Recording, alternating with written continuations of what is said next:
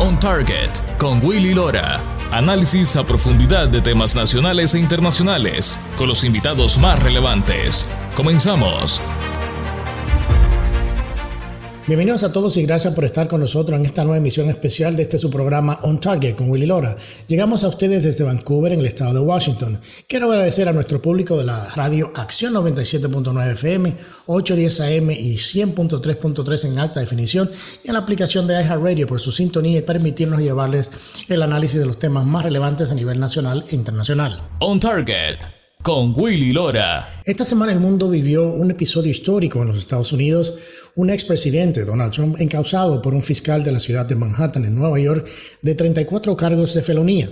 El titular, aunque sin precedentes, ha sido el foco de lo que muchos llaman la última escena de una persecución política que comenzó hace unos cinco años en contra del expresidente Trump y puntero a ser el próximo candidato republicano a la presidencia del país, quien es considerado el político que ha enfrentado más investigaciones y demandas fallidas en la historia moderna del país.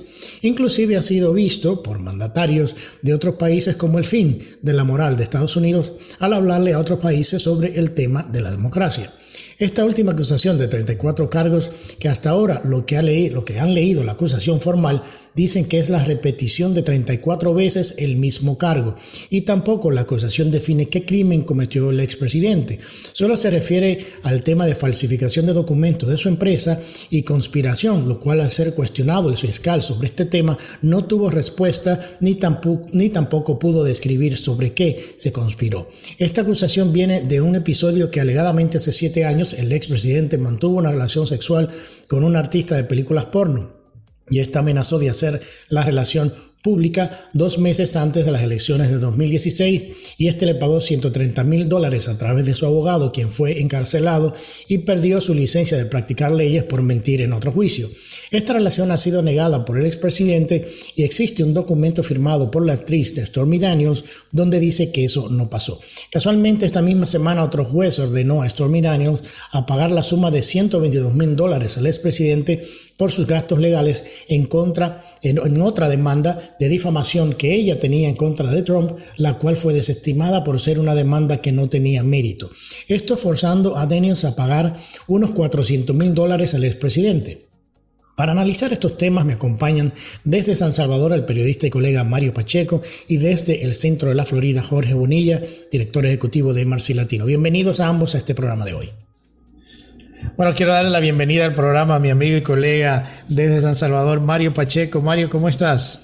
Muy bien, Willy, muchísimas gracias nuevamente por darme la oportunidad de conversar contigo. Hay temas interesantes hoy que abordar, sí, sin duda. Sí, sí, sí, claro. Yo creo que el tema que ha arropado y ha copado toda la atención nacional e internacional es el tema de, del encauzamiento, de los cargos que se le han imputado al expresidente Trump. Yo creo que quería hablar contigo directamente sobre, no solamente como lo está viendo, se está viendo fuera de Estados Unidos, que para todo el mundo lo, o sea, la sorpresa de, todo esto es eh, eh, el tipo de, persecución política que se ha venido hablando y de la manera que, el sistema judicial en Estados Unidos se ha politizado.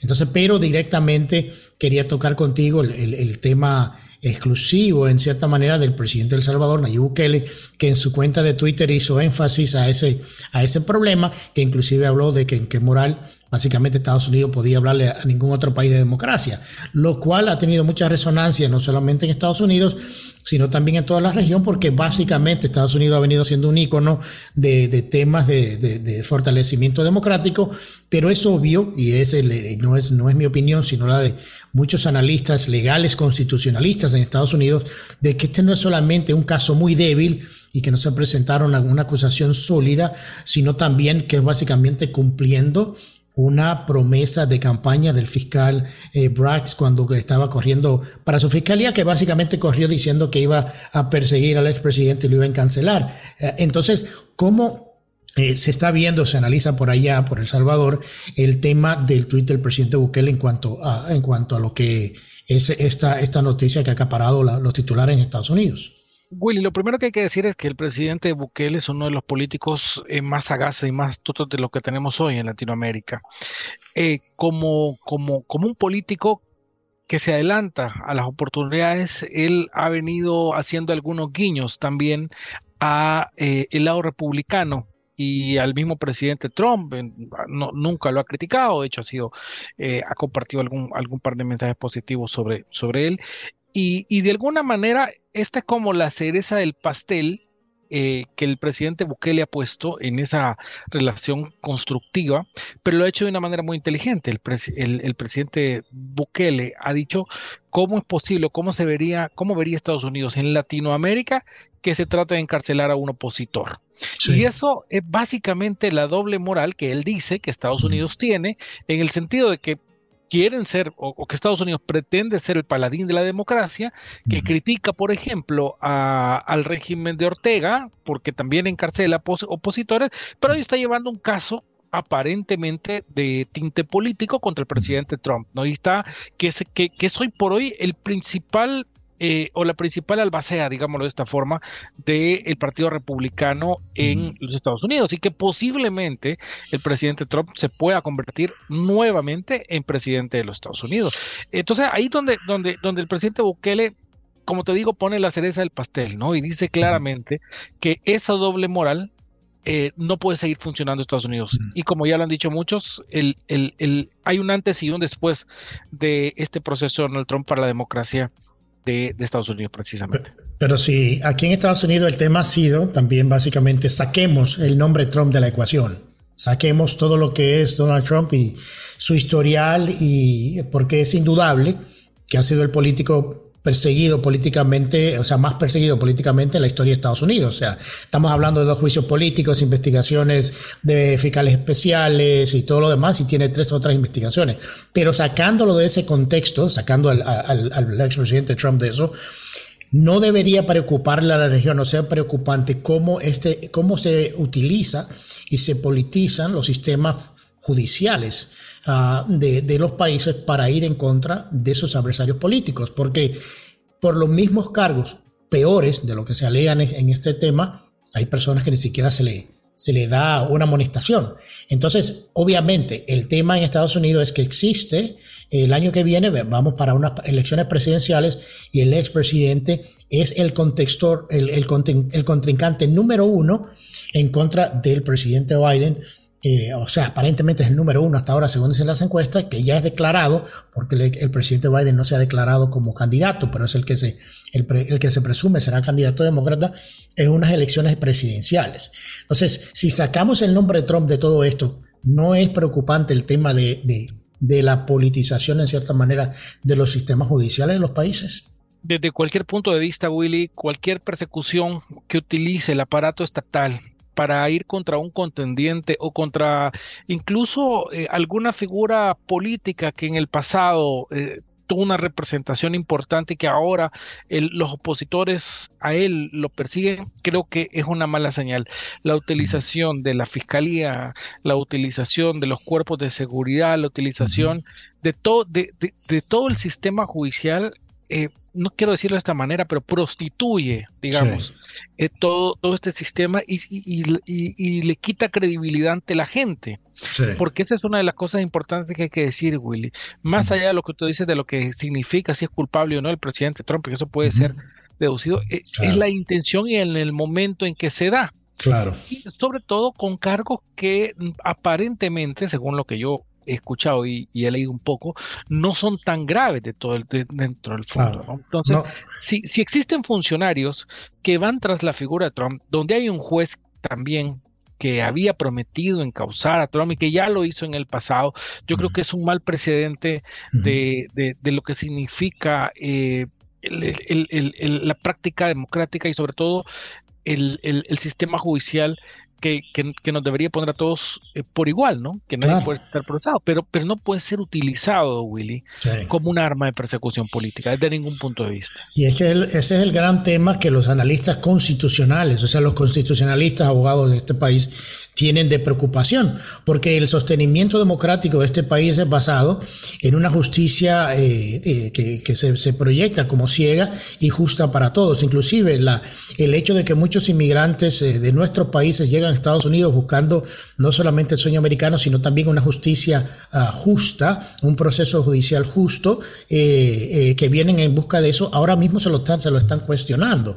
Y yo creo que mucho tiene que ver eh, eh, bajo ese tema, porque inclusive, y no sé si leíste el otro día con el tema de los ah, la, publicación de los ah, Twitter files los, documentos de Twitter que el periodista Matt Taibbi, que es un periodista eh, liberal, demócrata, fue a, testificar en el Congreso sobre la publicación de estos, de estos documentos que le pasó Elon Musk, que han causado eh, eh, o sea, que, mostró definitivamente la relación que existió directamente desde la Casa Blanca, agencias de inteligencia y del gobierno para censurar todo lo que fuese conversaciones, noticias y argumentos que no fueran a, acorde con el, con el régimen actual o con el presidente eh, y el partido de gobierno, el mismo día que testificaba en el Congreso, el IRS o la Agencia de Impuestos sobre la Renta de Estados Unidos le envió un agente a su casa para cuestionarlo sobre un litigio de, impuestos de hace cinco años.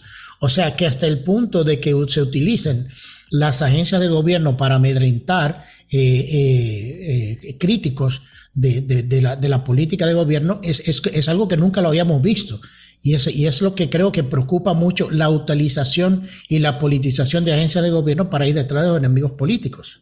Inclusive periodistas, ¿ah? Claro, y, y, y, va más allá de esto porque los latinoamericanos sí hemos vivido esta situación en carne propia por mucho tiempo y tú lo sabes. Sí, claro. En general, Latinoamérica ha tenido la utilización de las instituciones para perseguir no solo políticos, sino periodistas, sino eh, también eh, organizaciones, etcétera. No ha habido, ha habido eso, ¿no? pero no lo habíamos visto antes en Estados Unidos, por ejemplo. Creíamos que Estados Unidos tenía un sistema judicial excesivamente fuerte para poder garantizar la práctica de la democracia y, y el derecho de las personas. Pero hoy con esto también eh, lo que decía el presidente Bukele es muy cierto. ¿Con qué moral Estados Unidos va a decirle El Salvador, por ejemplo, usted utilizando los, las instituciones para perseguir a, opositores políticos. ¿Con qué moral le va a decir a Nicaragua? ¿Con qué moral le va a decir a Ortega? Usted está metiendo presos a sus opositores políticos, persiguiendo periodistas, cuando lo mismo está viendo en Estados Unidos. Y esto parece ser que, que, que, que es, que es una, una arremetida eh, demócrata de cómo ha venido funcionando en los últimos años. Yo casi que, estoy seguro que ni, ni, ni, en el grado de Obama, y no es que esté defendiendo a Obama, pero, pero, pero Obama no cometió tantos errores de este tipo como los ha cometido el, presidente Biden. Y el tema es que es un cargo, eh, para que la gente entienda, que se hace a nivel del estado de Nueva York, de la ciudad de Nueva York, ni siquiera es un, eh, es un cargo federal, porque cuando se llevó a nivel federal, el Departamento de Justicia de esta administración se negó a procesarlo porque no solamente existían las evidencias suficientes para, para, para el cargo que se quería hacer, eh, inclusive el fiscal de Manhattan anterior al que está ahora también se negó a procesar esto porque no lo vio, no lo vio que tenía relevancia. O sea, estamos hablando de una acusación de una actriz a, porno que supuestamente le había pagado 130 mil dólares para que no de, eh, ella no dijera que había tenido una relación sexual con, con el expresidente antes de ser presidente. O sea que ni siquiera es algo que llegó, inclusive Mario, te pongo el ejemplo de que una corte el mismo día que el, el expresidente Trump fue acusado, eh, una corte que desestimó, ya había desestimado una demanda que tenía esta actriz en contra del expresidente por encontrarla de no tener ningún tipo de de seriedad, le había puesto, le habían impuesto eh, una, una, recompensa monetaria al, expresidente que ella tenía que pagarle y ese mismo día esa, esa corte dijo que también tenía que pagarle 121 mil dólares de gastos legales por llevar una acusación que no tenía mérito a la corte. Entonces, eso es lo que estamos viendo, cómo se están utilizando las instituciones judiciales para este tema político. Yo creo que eh, eso es algo que, que, da mucho de qué hablar y va a dar mucho de qué hablar cuando, o sea, los países latinoamericanos, como tú decías, y otros países no ven ahora o no verán ahora a Estados Unidos como eh, el país que, que tenga la moral para cuestionar cómo funcionan ellos democráticamente en sus países. Ahora, hay que tomar en cuenta, Willy, que este tipo de situaciones debilita la posición hegemónica de los Estados Unidos en el mundo. Y este tipo de situaciones fortalece, por ejemplo, al modelo chino, que está bien impregnado en Latinoamérica, que está bien metido en los países latinoamericanos y que bueno, ellos tendrán su sistema de gobierno, quizás no democrático, pero es un sistema de gobierno que, se ha, que ha sido sostenido y que han ido vendiendo a través del mundo. ¿no? Si no te fijaste la situación de Taiwán, recientemente Honduras ya dijo que va a renunciar al tratado con Taiwán y la va a abrir las relaciones con China, etcétera, ¿no? Creo que Estados Unidos está jugando mucho y, y, y, la, administración presidencial actual se está jugando mucho con este caso, porque eh, deja entrever la fragilidad ya no solo de, la Fuerza Armada de Estados Unidos, sino también de su mismo sistema democrático. Y cómo esta situación también, Willy, puede ir polarizando cada vez más una sociedad. ¿Y qué es lo que te decían a vos cuando pequeño y te decían, vas a tener un conflicto? Divide y vencerás, dice un viejo dicho, ¿no? Entonces una sociedad dividida no avanza y esto está llevando a una confrontación frontal entre los que están con Trump y los que están en contra de Trump, por decirte algo que no le conviene para nada a Estados Unidos, de ningún punto de vista. Bueno, Mario, vamos, vamos a mi primera pausa de este programa porque quiero preguntarte, que, o sea, es tantas cosas, pero quiero preguntarte también sobre la visita del senador de la Florida, Marco Rubio, a El Salvador. Así que no te vayas y quédate por ahí. Así que vamos a nuestra primera pausa, a regresar, seguimos con la conversación sobre estos ah, cargos y la visita del senador Marco Rubio a El Salvador. No se vayan, quédense con nosotros. On Target con Willy Lora, periodismo auténtico y objetivo. Ya regresamos. On Target con Willy Lora, actualidad y puntos de vista integrales. Ya estamos de vuelta.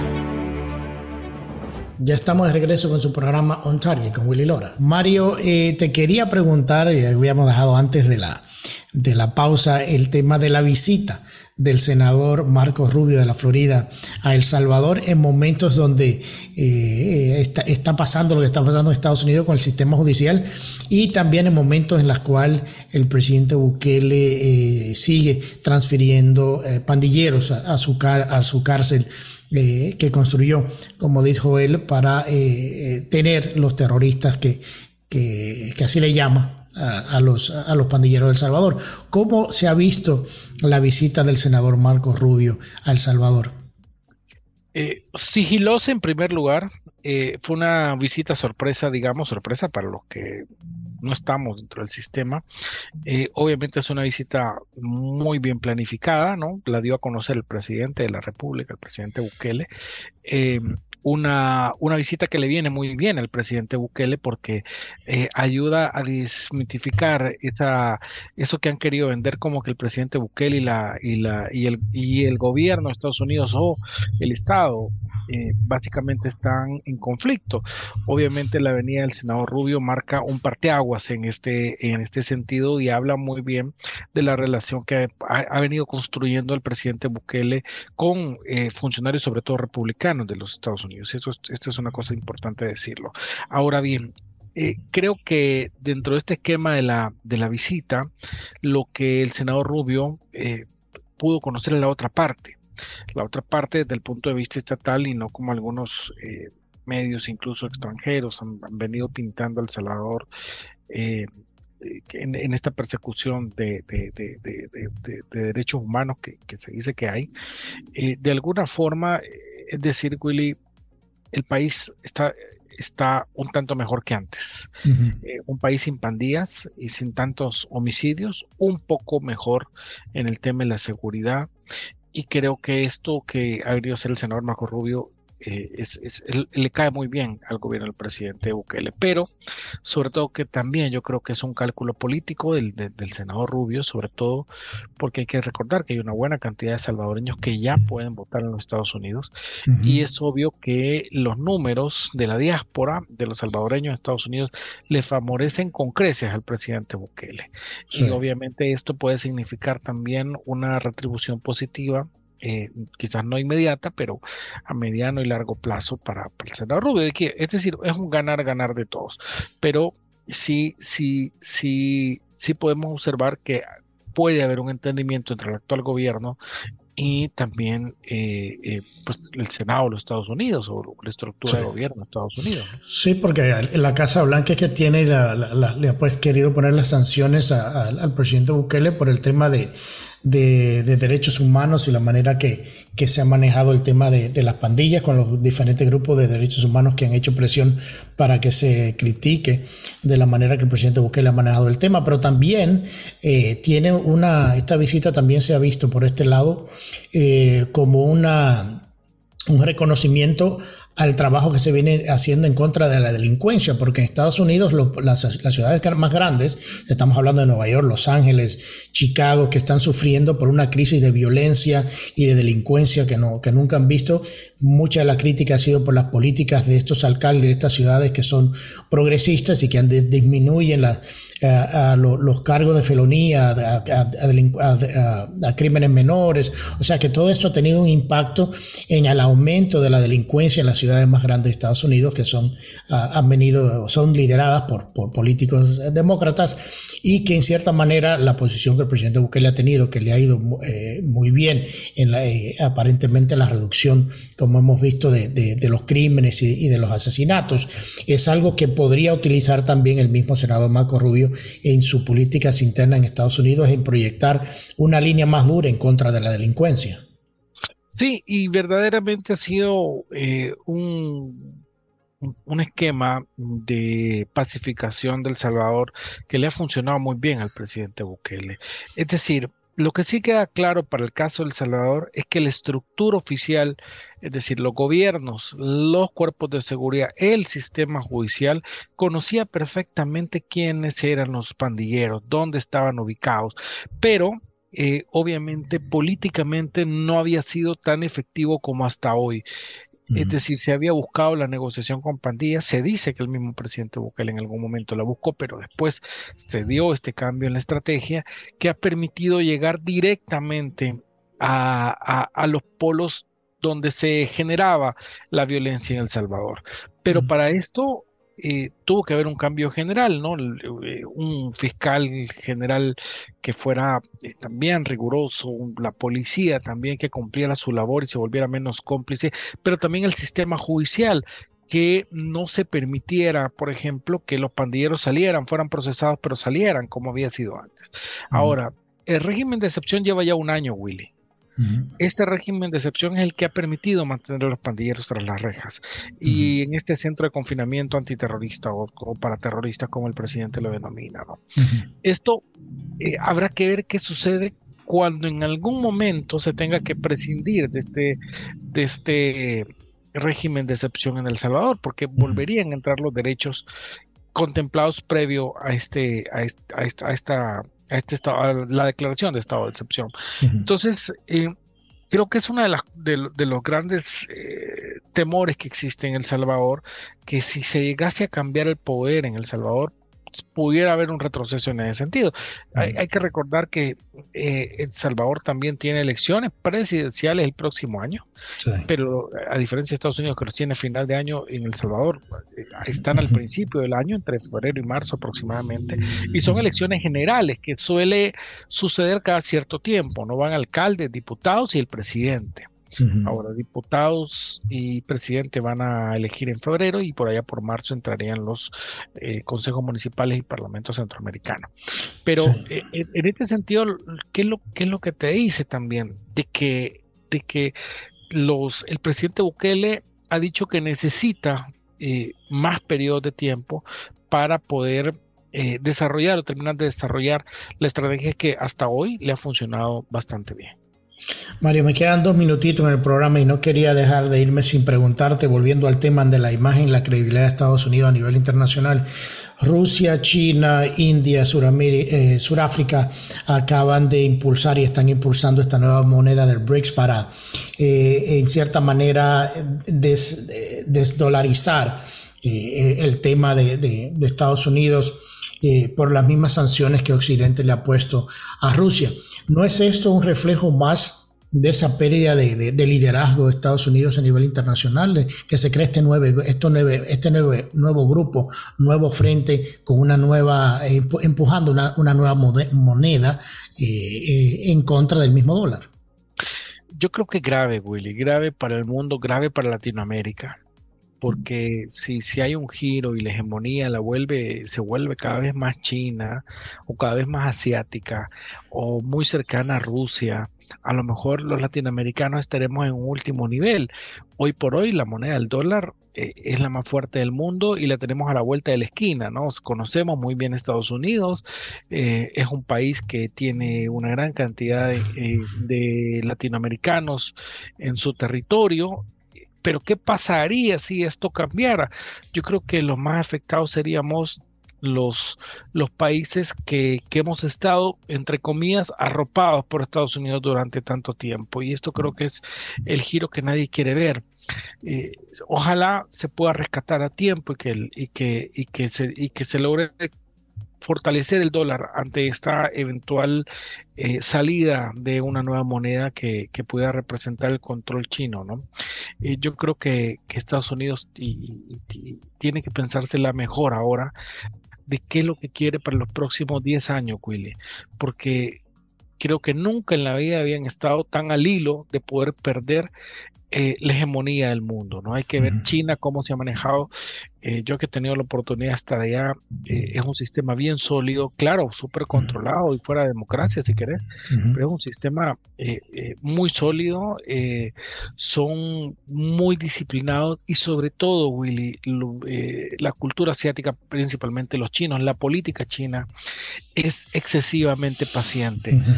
Pueden esperar años antes de que se le genere un resultado, pero van paso a paso generando estos cambios. Son consistentes. Mario, muchísimas gracias, mi hermano.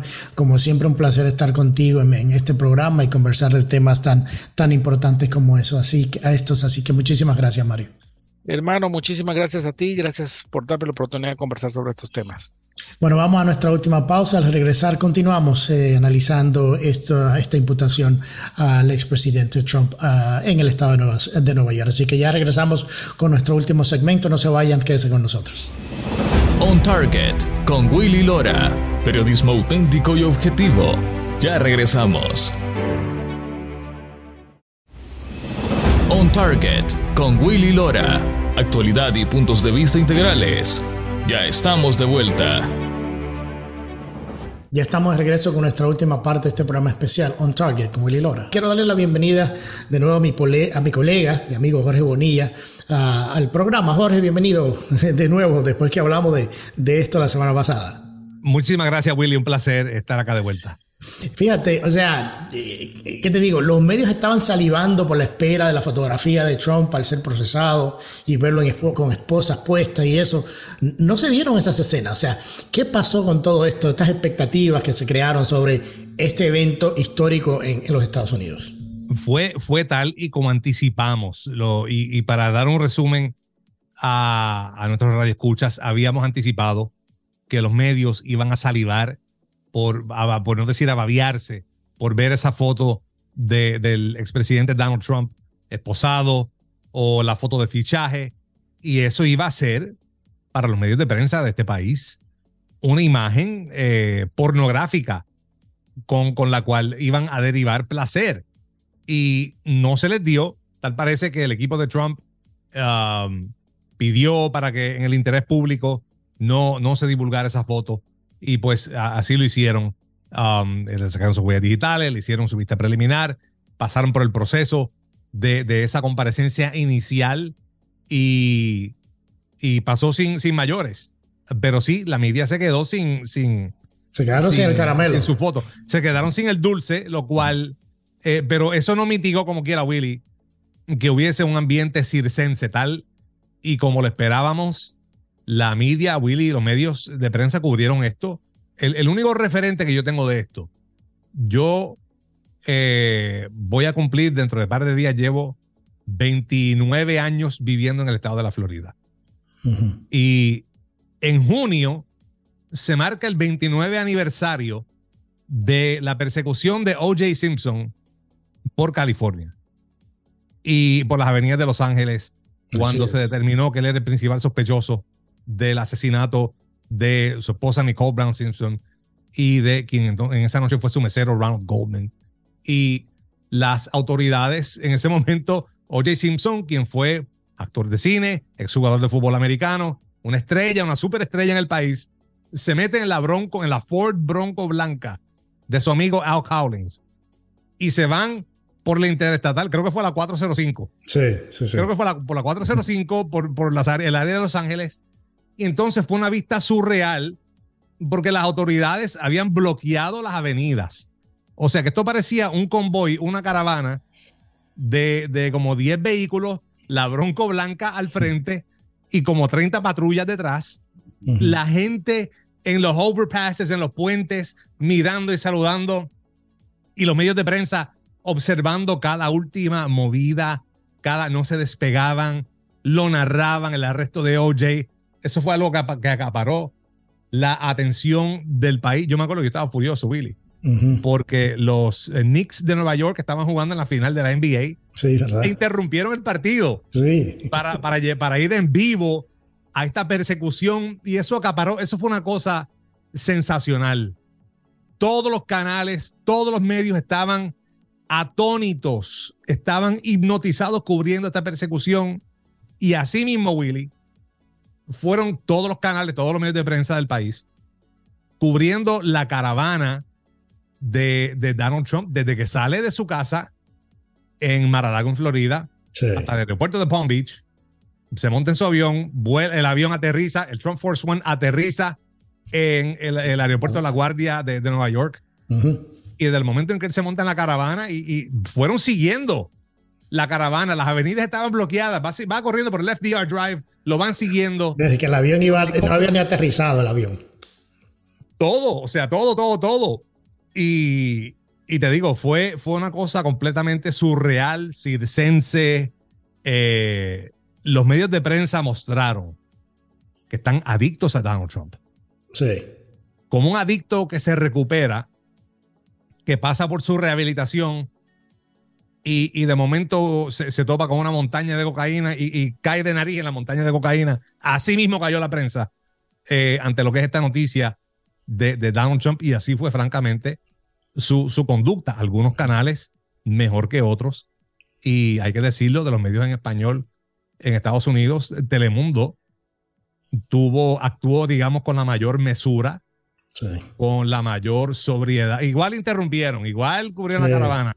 O sea, como quiera participaron del circo, pero... Menos fanatismo. sí, pero lo hicieron con la mayor sobriedad, con la mayor seriedad. Um, a Univision cubrió eso de una forma prácticamente pornográfica. Eso fue un desastre completo. un desastre. yo te quería preguntar, además de los medios, Obviamente, después que vimos los cargos, los famosos cargos, fueron 34 felonías, que fueron la repetición de un cargo 34 veces. Y la gente y los analistas, inclusive, no solamente del lado conservador, sino también por el mismo lado liberal, se quedaron sorprendidos de que aquí no había nada, de que hacía un cargo viejo, un refrito de lo que les había dicho, que el Departamento de Justicia no iba a procesar porque no encontraba que tenía mérito, no lo hizo su antecesor pero este señor le vendió al país que este hombre había cometido 34 felonías y, había eh, también hecho conspiración. ¿De qué? Porque cuando se le preguntó, inclusive de NBC en la conferencia de prensa, dijeron, señor, pero aquí ni siquiera hay un crimen, describa cuál es el crimen que se ha cometido. Y el tipo no supo, el fiscal, no solamente contestar, sino que se fue de la conferencia de prensa. O sea, yo creo que eh, caemos otra vez en el tema y por eso el cuestionamiento de mucha gente, no solamente Estados Unidos de un lado y del otro, sino como veníamos hablando en, los segmentos anteriores, el mismo presidente, El Salvador Bukele, ¿dónde queda Estados Unidos moralmente con el tema de la persecución política? Porque la finalidad para muchos es impedir de que el expresidente Trump eh, eh, corra y para las próximas elecciones en el 2024. Eso es lo que se está hablando en estos círculos. Correcto. Y, como bien dijiste, eh, Willy, los medios estaban sorprendidos, los analistas estaban sorprendidos, los periodistas mismos, muchos de ellos estaban sorprendidos. Quienes nos escucharon la semana pasada no deben estar sorprendidos, porque aquí mismo se les dijimos que esto era exactamente lo que iba a pasar. Que los cargos eran unos cargos que estaban pegados con Crazy Glue. Tomaron, para resumen, tomaron un delito menos grave que proscribió, que es el, el, pago a la actriz Stormy Daniels y a la modelo Karen McDougal, estos pagos eh, si había un, un, elemento delictivo en esos pagos, ese delito proscribió hace dos años. Pero entonces lo que hace el fiscal de distrito, Alvin Bragg, es que toma estos delitos, los amarra a un delito federal que los mismos federales no quisieron enjuiciar y no quisieron procesar. Para beneficio de nuestros oyentes que están fuera de los Estados Unidos, hay que explicarles una cosa. aquí la Fiscalía Federal, la Fiscalía del Gobierno Federal de los Estados Unidos, o, digamos por otros términos, lo que es la Procuraduría General de la República, cuando, se haga, cuando agarra un delito y cuando decide enjuiciar algo, son exitosos el 97% de las ocasiones. Cuando un fiscal federal agarra un caso y decide enjuiciarlo, ya sea que logre una admisión de culpa del acusado a cambio de una sentencia menor o que lo lleve a juicio y el acusado sea condenado, son exitosos el 97% de las ocasiones. O sea, cuando un fiscal federal ve el, ve el caso como, como pasó con este caso de, los pagos ilegales y todo lo demás que, levantaron una querella federal, Fiscalía Federal vio eso y dijo, esto es basura, yo no voy a enjuiciar esto, yo no voy a dañar mi 97% con esta porquería de caso. Y lo dejaron pasar. El Distrito Sur de Nueva York, que es el Distrito Federal que enjuicia a, a los tiburones de Wall Street cuando comete su fechoría, vieron este distrito y dijeron, yo no voy a dañar, digo, este delito, y dijeron, yo no voy a dañar mi porcentaje con esta porquería. Pero Alvin Bragg dice, voy a tomar esto para pegarlo con, con Crazy Glue al caso que proscribió y convertir eso en un delito grave. Y hay mucha gente, hay muchos expertos que, que están atónitos, que dicen, ¿cómo es posible? ¿Cómo es posible que se procese esta porquería de caso en 34 instancias, esta chapuza? Entonces, como tú bien mencionas, el pliego acusatorio no menciona delitos, no menciona qué ley se, se, incumplió, no menciona cuáles son los elementos, dónde hubo el concierto para delinquir, si hubo concierto para delinquir, cuál fue el delito subyacente. Estas cosas no están claras y Alvin Bragg no está contestando preguntas. No. Lo cual deja claro el móvil de que esto es, como, como han dicho nuestros amigos en El Salvador, incluyendo el presidente Bukele, eh, esto es claramente un, un intento adicional de tratar de inhabilitar al presidente Donald Trump. Hay otros procesos contra él que están corriendo que, que, tienen mayor, digamos, mayor fundamento y mayor seriedad. El caso de Georgia, el caso de con, con, con enero 6. Con enero 6, los otros casos, pues pero y aún el caso de los seis está un poco más. Sí, porque te iba a decir, porque esto inclusive eh, eh, le, le, quita, pero este caso le quita seriedad a los otros que pueden ser más serios, porque obviamente el tema de, de la persecución política ahora toma otra mayor relevancia con esto que, que, se está haciendo en Nueva York. Sí, ya, ya, ya lo que, lo que se ve como un intento de tratar de mancillar la imagen. Y mira, hay, hay gente que nos está escuchando que son, que van a ser, que son magas fieles hasta la muerte, que van a estar con el presidente Trump, no importa qué. Y hay gente que nos está escuchando que está aburrida del presidente Trump y tal vez no quiera saber más de él.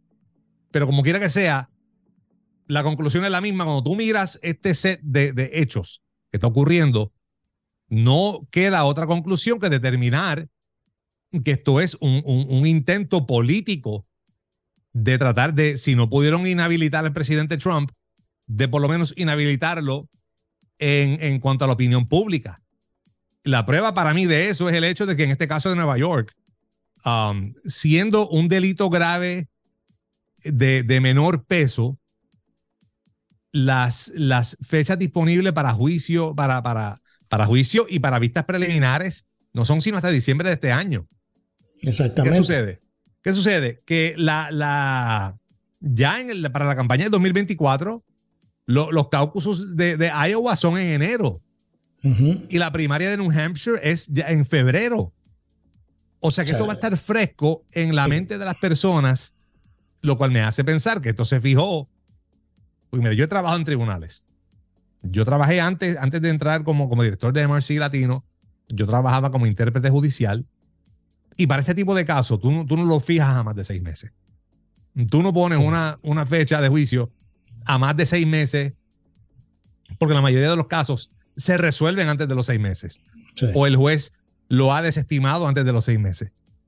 Van a haber montones de mociones ahora para excluir pruebas, para desestimar el caso, para que el juez haga un dictamen sobre la teoría legal de este caso y se le va a pedir que desestime el caso basado en los méritos, basado en la teoría legal. Eh, los abogados de Trump van a alegar, como dije, que esto fue un caso fabricado, pegado con Crazy Glue, de, tomar un delito que proscribió para tratar de inflarlo, para que no proscriba. Eh, todo esto se hace antes. Esto es para que estas vistas se estuvieron escuchando a más tardar agosto, septiembre. Exactamente. No diciembre, no, no diciembre, enero, que cuando ya están en plena campaña. Es una interferencia en el proceso de, electoral del país, en cierta manera. Claro, y, no es como que si se dijera que, que, los calendarios judiciales de Nueva York están tan abarrotados por todo el crimen que están procesando, pues yo te doy el punto, ok, maybe, maybe, tienen, el, maybe tienen el calendario cargado, maybe no pueden procesar esto porque la carga de los jueces es demasiado, pero si tú ves lo que está pasando en Nueva York. Es todo lo contrario es todo lo contrario, donde siguen empujando gente a las vías del tren, apuñalan a la gente en la calle, los bodegueros dominicanos no saben qué hacerse en Nueva York, es, es un desastre por donde quiera. Entonces, no hay razón para, para aplazar tanto unas vistas preliminares, a menos que el fin no sea que este caso permanezca en la opinión pública para diciembre, para enero, para cuando comience esto, lo cual da indicios de que esto realmente es un, proceso político y como, como tú dices, Willy, esto amenaza eh, la percepción de los otros casos. Sí, claro, porque es, la conversación que inclusive no, solamente eh, comentaristas conservadores han hecho, pero inclusive muchos comentaristas liberales. Ahí vimos las mentes más brillantes constitucionalistas de este país diciendo que esto es una, eh, es una es un, es un día negro, ha sido una semana negra para el país en ese sentido, porque lo que lo, el tema del Estado de Derecho, el tema del fortalecimiento democrático, el tema de, de, de, tu presunción de inocencia, todo eso se ha tirado por la ventana por el hecho de querer inhabilitar al expresidente Trump de correr el 2024. Y hemos visto que la encuesta que salió después que pasó eh, la audiencia aumenta en su popularidad el expresidente y aumenta su recaudación de fondos que, eh, que, creo que van unos 10 millones de dólares en dos días después que pasó, eh, esto. Entonces yo creo que al final algo que se quiso hacer eh, con sus fines políticos está resultando siendo beneficioso para el expresidente, porque inclusive en la candidatura, en la candidatura de la boleta presidencial republicana. El segundo, que es el gobernador que todavía de la Florida, de Santos, que no se ha tirado oficialmente, pero Trump, después que pasó esto, subió su, distancia o amplió su distancia a casi 30 puntos en, en cuanto al liderazgo de ese partido. O sea que mucho de lo que se hizo pensando que iba a tener una consecuencia, se le ha, salido el tiro por la culata, como decimos nosotros en, nuestros países. Yo, yo creo que sí si, si el propósito era, si, si yo creo que si, si hubieran querido de verdad que Trump se, se fuera y abandonara la palestra política, lo que había que hacer era ignorarlo y dejarlo quieto. Pero provocarlo de esta manera, um, y cuando digo provocarlo, provocarlo a, que tenga más, a que acapare más la atención de la prensa. Eso es darle gasolina a Trump. Trump sabe si algo sabe Trump es manipular la atención de los medios de prensa. Claro. Él fue, y hay que recordar, él fue el que echó todo esto a andar. Cuando él dijo, me van a arrestar, ya hace casi creo que tres semanas de eso, cuando él dijo, me van a arrestar, eso fue lo que echó todo esto a correr, precipitó la cobertura, forzó la decisión del, gran jurado, forzó a Alvin Bragg a, difundir la, decisión del gran jurado y tratar de cerrar el caso. Esto fue lo que, lo que lo que eso hizo. O sea, Trump está orquestando todo esto. Los medios le están siguiendo el juego porque han ganado de nuevo a su rey de rating. Sí. y, no, esto le salió completamente por la culata. Si lo que querían era inhabilitarlo, esto no, esto al contrario, esto lo que hace es socavar, por lo menos en la, en la percepción pública, los otros dos casos.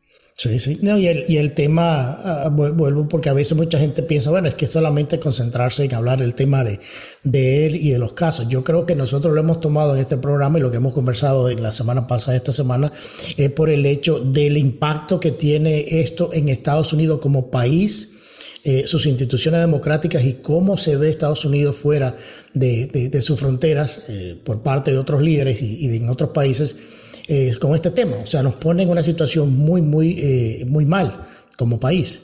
lamentablemente ha expuesto la, podredumbre de, de las instituciones en este país, incluyendo lamentablemente ha expuesto la doble vara de nuestro sistema de justicia. Porque compárese la, la, o sea, a Trump se le está enjuiciando, hay, que hablar claro, se le está enjuiciando por, por un caso proscrito, por un caso que proscribió en el 2017. Así es. Y ponle, y ponle que se pausó el, el, periodo de proscripción por aquello de que era presidente de los Estados Unidos. Pues está bien, echó a correr otra vez en el 21. El periodo de proscripción es de un año para esa clase de delito. O sea, como quiera, alargaron la cosa con un delito que proscribió que era un delito menos grave. Sí. El darle un cheque a una que nadie está aprobando de eso. Yo no, yo no apruebo ni, ni, ni avalo que, en, tu vida privada ni tú ni nadie salgan y, tengan encuentros con estrellas porno y después le den billete para callarle la boca. Eso no es una práctica que yo recomiendo y pues mucho menos en un presidente de los Estados Unidos. Pero el delito proscribió. Compárese el trato a ese delito con el trato que se le dio a Hillary Clinton. La, compárese con la impunidad de Hillary Clinton. Y la conferencia de James Comey, entonces director del FBI, el día 5 de julio del 2016, cuando él empezó a leer aquella letanía, Willy, ¿tú te acuerdas? Aquella letanía de cosas. Y a Hillary Clinton en su disco duro le encontraron tantos archivos top secret, tantos archivos clasificados, tantos eh, Top Secret SCI, tantos SAP, programas especiales, con un saco de años por cada uno. Sí. Y después que él leyó toda esa letanía, él dijo, pero, pero, no determino que ningún fiscal razonable enjuiciaría este caso y por tanto no vamos a referir el delito al Departamento de Justicia. Y Hillary Clinton se fue riéndose solita y quedó impune. Compárese también con Hunter Biden. Cuando se le encontró esa laptop. Y olvídate de que Joe Biden presuntamente vendió la vicepresidencia para contratos en Ucrania, para acceso a China. Olvídate de todo eso.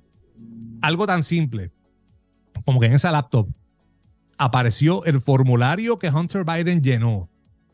La, la ATF 4473. Para tener el arma para tener, que en este país, en Estados Unidos, eh, para tener, para poseer un arma de fuego, para comprar un arma de fuego, tienes que llenar un formulario que es la solicitud de revisión de antecedentes federales.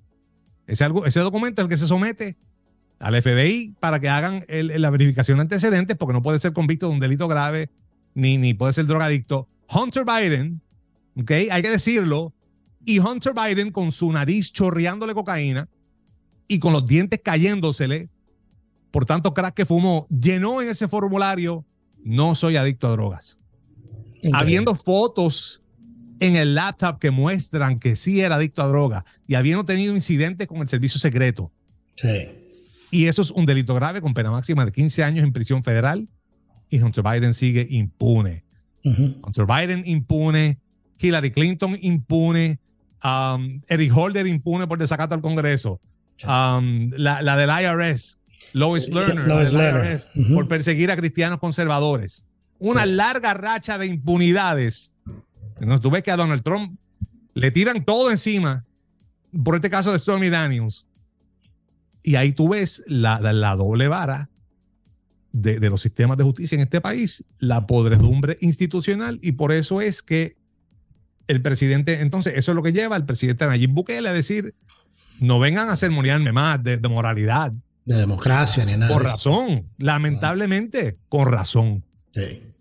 Bueno, mi hermano, Jorge, muchísimas gracias de nuevo, que este ha sido un programa espectacular. O sea, de esto vamos a seguir hablando porque en realidad que el precio político y, democrático que está pagando Estados Unidos por esta doble eh, vara de justicia es algo que, lo vamos a, seguir hablando por mucho tiempo. Así que Jorge, muchísimas gracias por estar con nosotros. Bueno, llegamos al final de, de este programa especial en donde analizamos una semana donde el evento histórico de la acusación formal de un expresidente de Estados Unidos ha puesto en tela de juicio no solo el sistema judicial del país, sino el Estado de Derecho, la fortaleza democrática que Estados Unidos había proyectado, proyectado el resto del mundo. Quiero darle las gracias a nuestros invitados desde San Salvador, el periodista y colega Mario Pacheco y desde el centro de la Florida, Jorge Bonilla, director ejecutivo de Marci Latino, por sus análisis.